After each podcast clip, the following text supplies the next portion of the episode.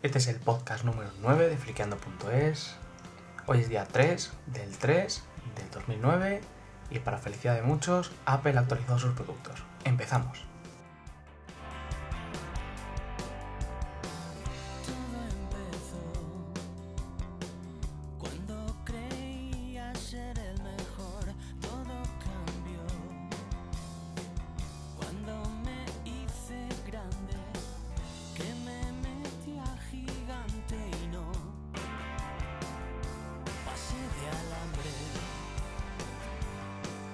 Lo primero que quiero hacer es pedir perdón por esta voz tan maravillosa que tengo, porque no estoy en el MacBook, que es donde suelo grabar siempre, estoy en el iMac, que tiene un micrófono bastante lamentable. Y nada, gracias a Valentín Jimeno de Magníacos y al Dr. Wasabi, he pedido uno, me han recomendado uno, así que está en camino y espero tener una ligera mejora de calidad. Bueno, vamos ya en serio. Como todos sabréis, hoy Apple ha actualizado su, su gama de ordenadores de escritorio y algunas sorpresillas más. Vamos a empezar mm, de menos a más. Venga. Vamos a hablar primero del Mini. El Mini ha salido en dos configuraciones. Ambas tienen 5 cinco puertos USB. O no vamos a ver si nos bebemos el agua bendita. Tiene un puerto Firewire 800. Tiene dos salidas de vídeo. Tiene la nueva Mini DisplayPort para los monitores nuevos. Y tiene la DVI pequeñita, pues para que le pongas el accesorio y utilice los viejos. Tienen las dos SuperDrive, el combo muerto. Las dos configuraciones tienen el mismo procesador de 2 GHz y las diferencias vienen a partir de aquí. El barato, entre comillas, estoy haciendo con los brazos y con los dedos las comillas, el barato tiene un GB de RAM y 120 de disco duro. Vale 579 euros. Lo voy a repetir por si ha quedado alguna duda. 579 euros. Increíble. Eh, bueno, viene con la gráfica de los MacBook, la 9400M, que supone un gran salto respecto a la anterior que tenían. Y la configuración cara, o la más cara, tiene 2 GB de RAM y 320 de disco duro. Vale 779. O sea que por 200 euros nos ponen 1 GB más de RAM y 200 GB más de disco duro, que ya está bien. O sea, me parece literalmente un robo. Ha- tardado tantísimo en actualizarlo para esto. Honestamente creo que no van a vender ni 3. Pasamos a cosas más potentes como el Mac Pro. El Mac Pro trae procesadores NVLM, que también les llaman Core i7. Tiene dos configuraciones. Tienes el de cuatro procesadores que van a 2,66 GHz. Viene con 3 GB de RAM. 3. 3 pastillas de 1 GB cada uno. Le tienen que sobrar las pastillas de 1 GB. Y ahora veréis por qué. Bueno, trae 640 GB de disco duro, que no está nada mal. Y trae una tarjeta gráfica que es una Nvidia modelo 120 GT. Que no es otra que nuestra vieja amiga la 9500, que lleva ya un tiempo en el mercado. Su precio son 2.199 euros. Casi nada. Y luego está el caro, el muy caro, que tiene 8 procesadores a 2,26, no confundir con los 4 del anterior a 2,66. Tiene 6 GB de RAM repartido en 6 pastillas, ampliables a 32 GB de RAM por 5.000 euros, creo que son. 3640 de disco duro, trae la Nvidia 120 GT, etcétera, etcétera. Y vale 2.899 euros. Casi nada. A estos Mac Pro se le pueden cambiar la tarjeta por una 130 GT, que es una Nvidia 9600. Y por la novedad, que ya salió el rumor y todo eso, de la ATI 4870, que es una señora tarjeta. Esto ya sí son palabras mayores. Y además esta tarjeta se puede comprar por separado para los Mac Pro anteriores. Bueno, tampoco hay mucho que comentar esto. Es, una bestia parda, es un avión y para quien haga tareas muy pesadas, pues le va a venir bien. Para una pasta, pero si es para trabajar, ese dinero siempre se amortiza. Y llegamos al interesante.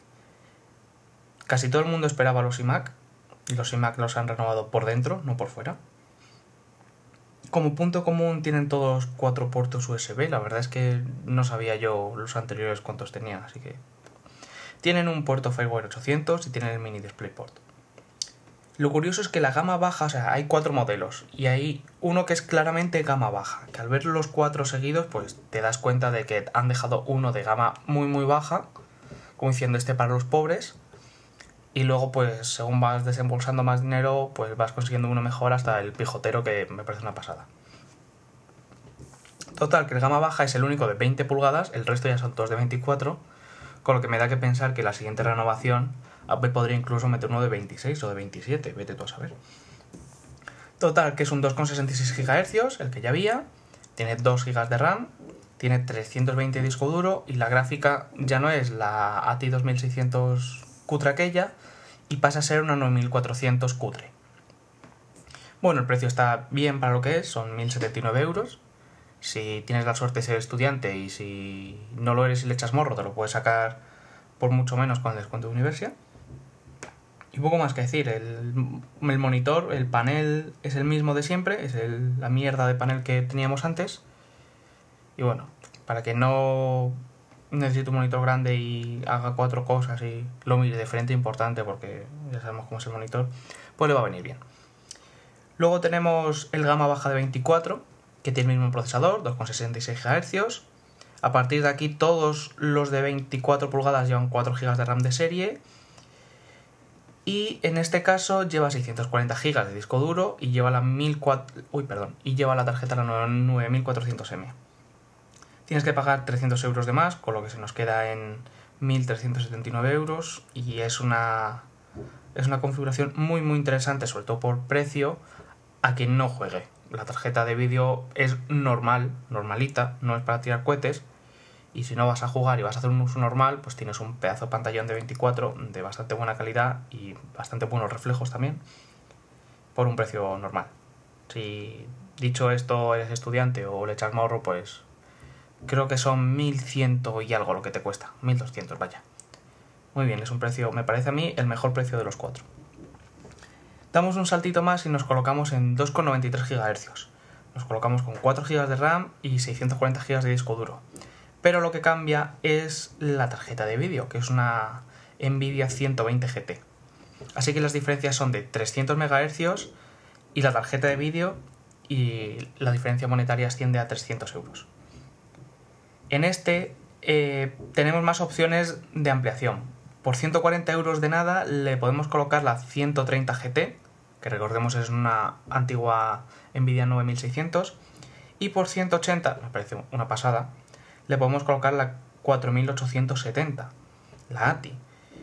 Eh, cabe destacar que todas las tarjetas de vídeo que he nombrado antes, tanto la 9400M como la Nvidia 120 GT, como la 130 GT y como la 4870, son compatibles con el OpenCL.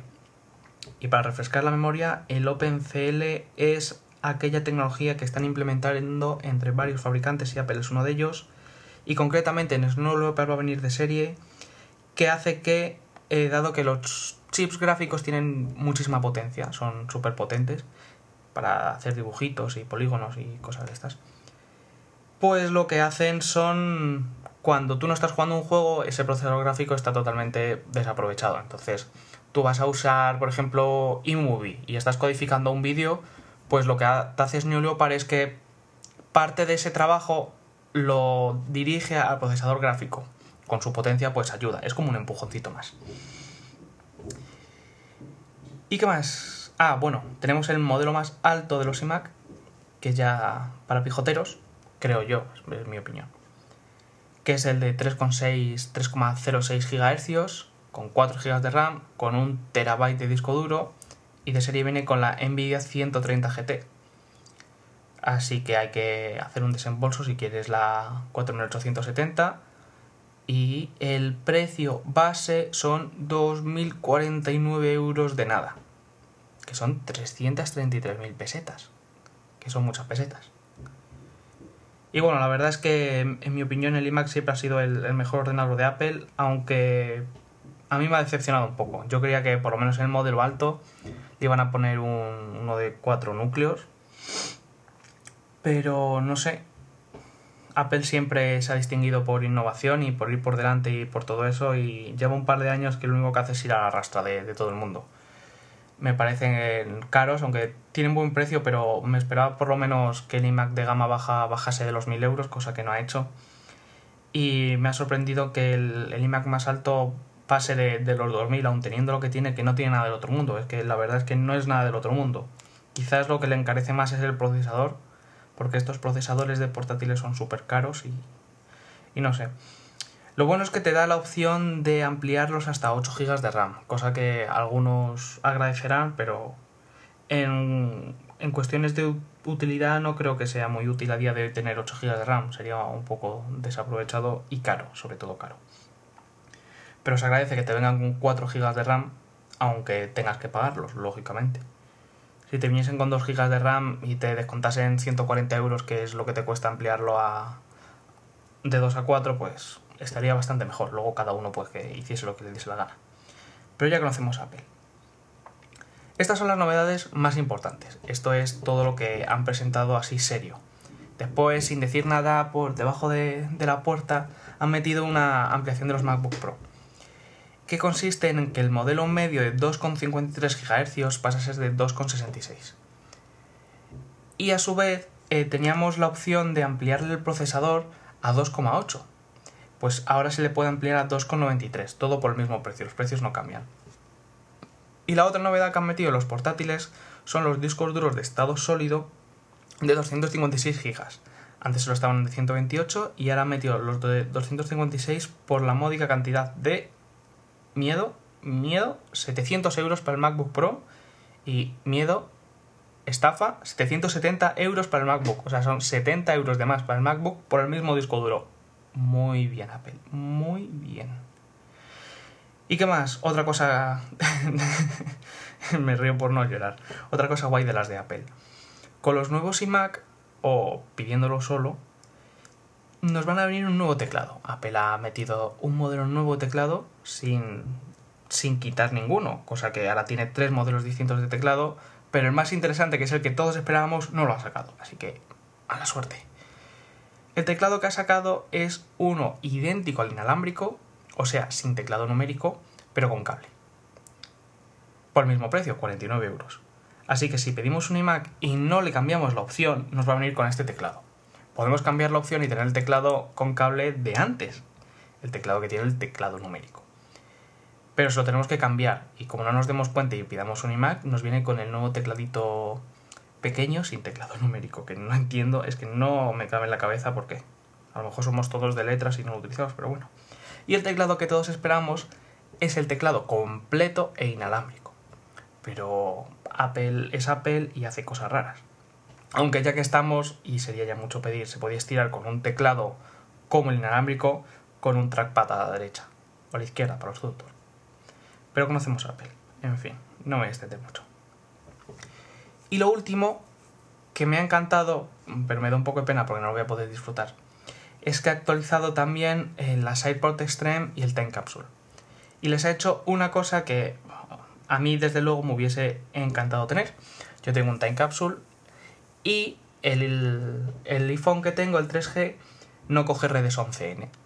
Es B y G, así que nada. De forma que el Time Capsule que, que tengo montado en casa solo coge bueno, solo lo tengo configurado como 11N para que la transmisión de datos sea más rápida. Con lo cual me dio que comprar una fonera que funciona muy bien, tiene mucho alcance y yo estoy súper contento con ella, ninguna queja y os la recomiendo a todo el mundo, para poder utilizar internet en el iPhone dentro de mi casa. Pues el Time Capsule y el AirPod Extreme nuevo lo que hacen es que pueden emitir a doble banda a la vez. Esto es que pueden emitir en BG y a la, a la vez que Nene. Utilizando siempre la misma red, quiero decir, no hacer dos redes distintas. Así que, por ejemplo, puedo utilizar la red N conectando el Apple TV con el iMac, por ejemplo, y a la vez puedo utilizar el iPhone con la red G para hacer de mando a distancia de iTunes o para hacer de mando a distancia de Keynote. Bueno, me muero de la envidia porque yo solo utilizaría mucho, pero lógicamente no voy a cambiar el Ten Capsule solo por eso. Así que me aguantaré como estoy, no voy a decir más. Eh, luego han copiado una cosa de la propia Fonera, que es la red pública para visitantes. Eh, no sé si conocéis la Fonera, pero os lo voy a explicar brevemente. La fonera es como un router, bueno, es realmente un router inalámbrico que se conecta a tu router ADSL. Entonces lo que hace es crear dos redes inalámbricas. Una es pública y una es privada. La privada pues es como la red que crea tu router ADSL para tú navegar con tu usuario y contraseña. Y la pública no tiene usuario y contraseña, pero solo la pueden utilizar aquellos que tengan también una fonera y estén dados de alta con ella. ¿Y esto por qué? Para compartir tu wifi.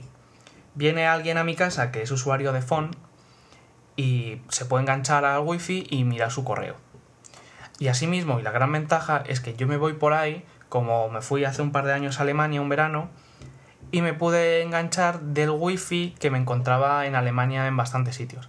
Así podía llamar de gratis a mi casa, o estas navidades que estuve en Estados Unidos, pues intentaba engancharme. La verdad es que no encontré ninguna red phone, creo, por Nueva York. Pero si lo hubiese encontrado sí que la, la podría haber utilizado. Y entonces, pues básicamente esto es lo que hace el Time Capsule. A los invitados les deja una red abierta para que se conecten a internet, pero no puedan acceder a ninguno de los ordenadores.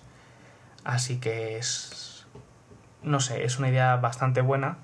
Y en ocasiones se agradece que, que Apple sepa fusilar a, a, otras compañías. Igual que otras compañías también deben fusilar a Apple. Y bueno, poco más que contar. Eh, este mini podcast se lo dedico a Milcar, que estaba el pobre los últimos días deseando, deseando que saliesen los iMacs. Y a tanta gente que te pasas por Forum Aquarium y hay alguno que de morderse las uñas lleva por el codo. Ya no le queda ni muñón ni nada, ya directamente van por el codo.